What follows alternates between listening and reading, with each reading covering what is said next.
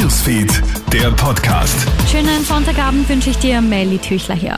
Weltweit wird protestiert. In zahlreichen Ländern sind am Wochenende Zehntausende Menschen gegen Russlands Krieg in der Ukraine auf die Straße gegangen. Während in Russland mehr als 2500 Menschen bei Protesten gegen die Militärintervention im Nachbarland festgenommen worden sind, sind in westlichen Hauptstädten Zehntausende für die Ukraine auf die Straße gegangen. Auch außerhalb Europas wird gegen Russlands Präsident Wladimir Putin demonstriert, etwa in New York.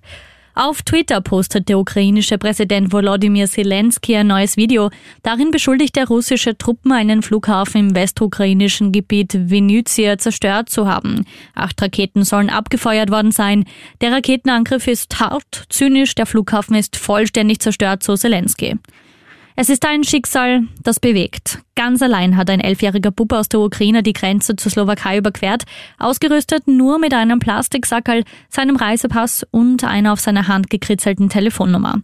Die Mutter hat den Buben am Samstag in einen Zug in die Slowakei gesetzt, wo die Familie Verwandte hat. Der Vater durfte wie alle Männer im wehrfähigen Alter die Ukraine nicht verlassen, seine Mama musste bleiben, um sich weiter um ihre behinderte Mutter zu kümmern. Freiwillige Helfer kümmern sich um den Buben.